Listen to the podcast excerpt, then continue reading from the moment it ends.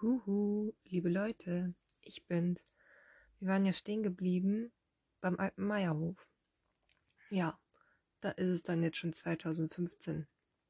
Ich hab's dann geschafft, ich habe die Ausbildung bekommen, aber das war jetzt auch vielleicht ein Act. Erst war eine andere vor mir dran und ich musste ein Jahr warten oder hätte ein Jahr warten müssen, was ich auch gerne in Kauf genommen habe. Und ich hatte dann aber ein Angebot bekommen, dass ich Aquasport machen konnte. Ach, aber davor sollte ich ja noch einmal äh, Frühstückkoch ausprobieren. Das habe ich dann auch genau für einen Tag gemacht und der Direktor meinte dann auch, hm, ich glaube, das ist zu anstrengend für sie. Und damals habe ich auch echt wenig gewogen und ich dachte nur so, Gott sei Dank hat er mich davon erlöst. Gott sei Dank muss ich das nicht machen. Aber ich war froh, immer noch im Hinterkopf zu haben, ja, nächstes Jahr geht's in die Ausbildung und dann werde ich Kosmetikerin. Und ah ja, um zum Aquasport wieder zurückzukommen, das war eigentlich auch ganz cool. Da habe ich ein Probetraining gemacht bei meiner Chefin, für die Direktorin und für die Chefin der Vitalbar. Und das hat echt Spaß gemacht. Auch nur eine Zeit lang. Ja, dann kam es nämlich irgendwie, dass das Mädchen, das vor mir dran war und die Ausbildung gestartet hatte, keinen Bock mehr hatte und gekündigt hatte. Und dann bin ich so nachgerutscht. Also das war auch total reiner Zufall. Aber ich habe mich wie Bolle gefreut. Und alle auch. Die haben sich total für mich eingesetzt und haben gesagt, hey, das Mädchen hat Bock und lass doch sie lieber dran nehmen. Ja, und so ist das dann auch gewesen. Und schwuppsiwupps waren dann auch die drei Jahre wieder vorbei. Also man hat das irgendwie auch schnell runtergerissen. Zwischenprüfung habe ich dann mit einer Eins bestanden und so konnte ich dann auch verkürzen auf zweieinhalb Jahre, was mich auch gefreut hat. Weil irgendwann wollte man ja wieder sein Gehalt haben, was man gewohnt war von früher. Oder zumindestens, ja, das Gefühl haben, jetzt ist es vollendet, jetzt hat man zwei Ausbildungen geschafft und ist wieder im Leben angekommen. Und das war ja dann auch so. Als ich dann aber nach Hamburg sollte für die Ausbildung als Kosmetikerin, dachte ich, oha, ob ich das alles so schaffe. Man war ja gar nicht mehr gewohnt, in der Großstadt zu leben. Wo sollte ich eine Unterkunft herkriegen? Und wie wird das mit dem Bezahlen? Und wie mache ich das mit dem Essen und den Tickets? Weil Hamburg ist doch schon teuer. Aber das kennt man ja von Großstädten. Die erste Phase war ich dann halt tatsächlich in so einem Hostel und das war total schrecklich. Einen ganzen Monat war ich da und da waren nur Besoffene und Bauarbeiter und alles Mögliche total zusammengewurschtelt und man hat überhaupt keine Ruhe gekriegt. Und jedes Mal hattest du Angst, dass irgendeiner ins Zimmer einbricht. Naja, was soll man sagen, man hat es dann auch irgendwie geschafft, aber teuer war es. Für den ganzen Monat 560 Euro. Ich dachte mir, mein Gott, da hätte ich mir auch eine Wohnung mieten können. Aber ich hatte echt, echt Glück. Ich hatte Florian kennengelernt in der Ausbildung und er hatte gehört, dass ich da am struggeln war mit einer Wohnung. Und so bot er mir an, dass ich bei ihm dann wohnen kann, wenn ich in der Phase der Schulzeit bin. Und das war richtig cool. Und das war echt lieb von ihm. Er hat auch überhaupt nicht viel Geld verlangt und ich war ihm so, so dankbar. Naja, bin ich immer noch. Wir sind immer noch befreundet. Super gut. Und es ist wie ein Herz und eine Seele. Irgendwie ist er mein Bruder geworden und aber auch irgendwie einfach ein Freund. Irgendwie einfach beides. Und ja, wie war das denn? Also, man hat sich ja schon anders gefühlt, mit 27 wieder die Zweitausbildung zu machen und die Kinder waren in Anführungszeichen Kinder. Ich meine, die waren auch schon 17, 18 und naja, für die war das die erste Ausbildung. Und ich wollte halt überhaupt nicht als Failure gelten und hab mir den Arsch so richtig aufgerissen, damit ich gute Noten krieg. Hat sich gelohnt, aber war schon echt anstrengend. Ich kann mich noch an eine Situation erinnern, da waren wir im letzten Ausbildungsjahr und wir sollten über Diabetes lernen. Hm, ist wichtig für die Pediküre, nur mal so am Rande. Naja, und wir sollten in einer Woche eine Arbeit schreiben und ich habe gebüffelt und gebüffelt und habe das einfach nicht in meinen Kopf reingekriegt. Diabetes mellitus und Insulin und den ganzen Scheiß und was passiert und wann es. Ach, egal. Einfach total kompliziert. Und ich weiß, ich habe dann einfach einfach die Sachen auf den Boden geschmissen, mich auf meine Matratze gelegt und irgendwie bin ich auf den Sachen eingeschlafen. Und dann, dann fing irgendwie so ein komischer Traum an. Also im Traum war ich eigentlich wach und hab Handy geguckt. und irgendwie ein Zombie-Gruselfilm und irgendwie sollte Zac Efron mitspielen und ich dachte, oh mein Gott, als ob Zac Efron in so einem Zombie-Scheiß auf einmal mitspielt. Zac Efron macht ja doch eher irgendwie so High School Musical, Teenie Herzschmerz und irgendwie eher lustige Filme. Deswegen hatte ich dann das Handy weggelegt und habe mich zur Wand umgedreht, die weiße, und habe versucht zu schlafen. Auf einmal flackerte die weiße Wand und ich dachte, oh mein Gott, scheiße, ich habe den Laptop nicht umgeklappt. Aber dann fiel mir ein, ich hatte den ja gar nicht mit, ich hatte ja nur das Handy mit. Und in dem Moment passierte es. Was da genau passierte, habe ich auch noch nicht verstanden gehabt oder zu der Zeit dann halt. Ich merkte nur, wie von draußen ein schwarzer, grauer Nebel durch das Fenster in die Wohnung strömte und sich langsam ausbreitete und über den Boden schlich und langsam über meine rechte Schulter ging, ad hoc in mich reingefahren ist und mich komplett eingenommen hat. Ich wusste sofort, es konnte nur ein Dämon sein. Also ihr müsst wissen, ich bin sehr gläubig und auch abergläubig. Und ich glaube, das ist schon irgendwie so eine crazy Kombination, weil man dann irgendwie viel mehr aufnimmt und wahrnimmt und irgendwie, naja, ich will nicht sagen, mehr beeinflussbar ist oder so, aber man spürt halt einfach schon mehr, was im Kosmos alles abgeht. Naja, auf jeden Fall hat mein Körper angefangen zu zittern, von Kopf bis Fuß. Ich war, fühlte mich einfach echt wie ummantelt mit einem Stacheldraht und der aber auch auf Hochspannung war. Und das war irgendwie so crazy und so beängstigend dass ich dann einfach angefangen habe zu beten, das Vaterunser. Die ganze Zeit. Immer wieder und immer wieder. Und irgendwie erinnerte ich mich an meine Mutter, die sagte, in solchen Situationen musst du einfach nur beten. Und ich betete jetzt schon eine ganze Zeit lang und dachte mir, das hilft überhaupt gar nicht. Was für ein Quatsch, das bewirkt gar nichts. Total traurig war ich und total hilflos und ängstlich. So habe ich mich gefühlt. Und ich merkte, als ich ausatmete, dass es irgendwie für diese eine Sekunde, wo ich ausatmete, weg war. Es war weg. Und so dachte ich dann halt, na gut, Maria, das ist dann nun dein Schicksal. Und irgendwie wirst du jetzt sterben. Also es hört sich total witzig an für andere, aber in dem Moment dachte ich wirklich, ich sterbe. Und ich denke das bis heute noch, dass das so war. Mm, aber irgendwie war es dann so, dass ich nicht aufgeben wollte. Und irgendwie war es dann auch so, dass ich ein hell goldenes weißes Licht über mir spürte und eine Stimme hörte. Ich weiß jetzt nicht, ob das ein Engel war oder Gott oder wer oder was, aber so fühlte es sich für mich an. Und irgendwie sagte mir die Stimme, kämpf, gib nicht auf. Und so versuchte ich irgendwie telepathisch Florian zu rufen, weil ich doch sehr panisch war. Er war im anderen Zimmer, aber irgendwie Telepathie, das habe ich nicht drauf. Und es wirkte eben nicht. Naja, und dann, wie war das? Ja, dann war ich für eine Sekunde lang weg. Und in der nächsten gefühlten Sekunde war ich voller Energie und stand auf einmal kerzengerade mit allen Beinen, also es sind ja nur zwei, auf der Matte und warf die Decke über dieses Wesen, über diesen Dämon. Und dann dachte ich, ich muss jetzt ganz langsam schnell zu Florian. Also langsam schnell ist auch witzig, aber ich wollte ihn nicht erschrecken. Also wollte ich halt langsam und behutsam in sein Zimmer reingehen. Es fiel mir alles irgendwie so ein, als ob das in Slow Motion abläuft. So fühlte sich das jedenfalls für mich an.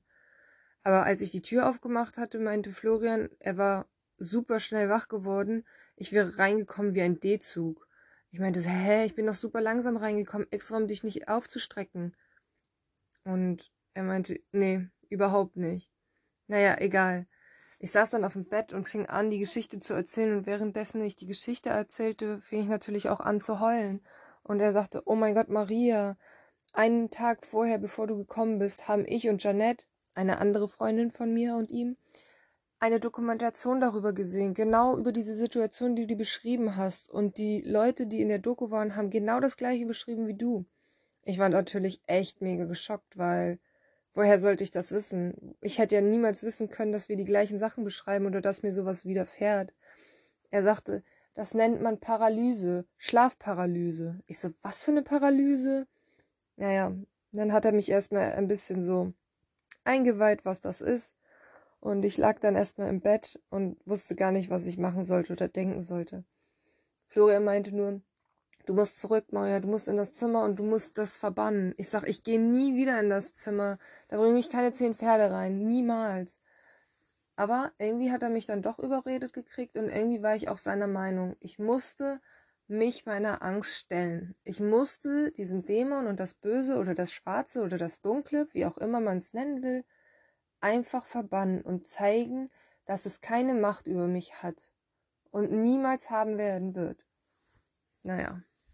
Aber ich habe gesagt, es geht nur unter einer Bedingung. Und die hat mir Florian dann auch erfüllt. Ich habe gesagt, er muss mit mir im Zimmer stehen und hinter mir und seine beiden Hände flach auf meinen Rücken legen, damit ich ihn auch spüre, damit ich keine Angst habe. Und das hat er auch gemacht. Hätte er das nicht gemacht, hätte ich es nie geschafft, niemals. Und so standen wir dann mitten in dem anderen Zimmer und ich habe genau diesen Dämon vor Gesicht gehabt. Er hat sich nicht bewegt, er stand da nur und hat mich angeguckt. Ich habe jetzt kein Gesicht gesehen oder irgendwas. Ich habe halt einfach nur seine Aura gespürt. Und dann, ich weiß gar nicht mehr, was ich gesagt habe, aber auf jeden Fall das, was ich gefühlt habe. Und das war richtig so. Und ich habe genau gemerkt, wie eine Kraft ihn dann wieder von draußen aus dem Raum gezogen hat. Und das war gut so. Er war weg. Also, das wusste ich. Aber diese schlechte Aura war immer noch da und die Angst auch. Und sein Brandmal, das er mir gesetzt hatte, so hat sich jedenfalls angefühlt, wo er reingekommen ist in die rechte Schulter, tat komplett weh, als wenn man Muskelkater hat und super die Verspannung hat. Und das war echt auch rot, meinte Florian. Naja, auf jeden Fall, die Geschichte sollte nicht weitergehen, weil er war ja jetzt weg, aber die Angst, die blieb.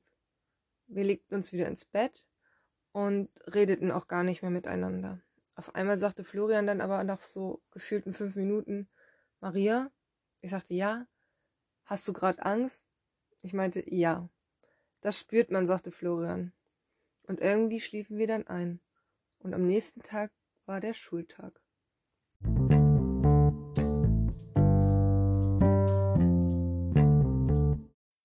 Huhu, meine Lieben, ich bin's. Ja, so war die letzte oder das letzte Jahr von der Kosmetikausbildung. Schon aufregend, oder? Und die letzten drei Wochen, die ich dann bei Florian war, die verbrachten wir fast jedes Wochenende in eine neue Kirche zu gehen in Hamburg. Ich habe so viele Kirchen in Hamburg kennengelernt.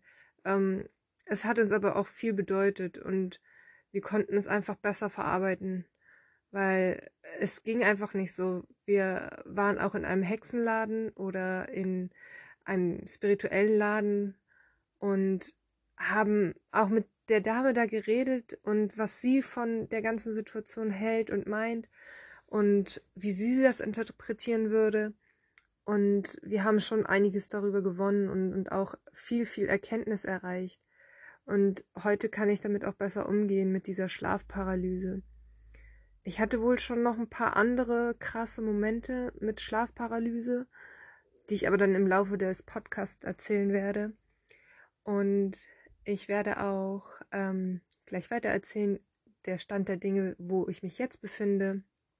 Aber ich wollte noch einmal kurz sagen, dass ich auch geplant habe, eine Folge mit Florian und der Schlafparalyse im Talk zu machen, weil die uns sehr bewegt hat und sehr verängstigt hat und komplett neu war für uns.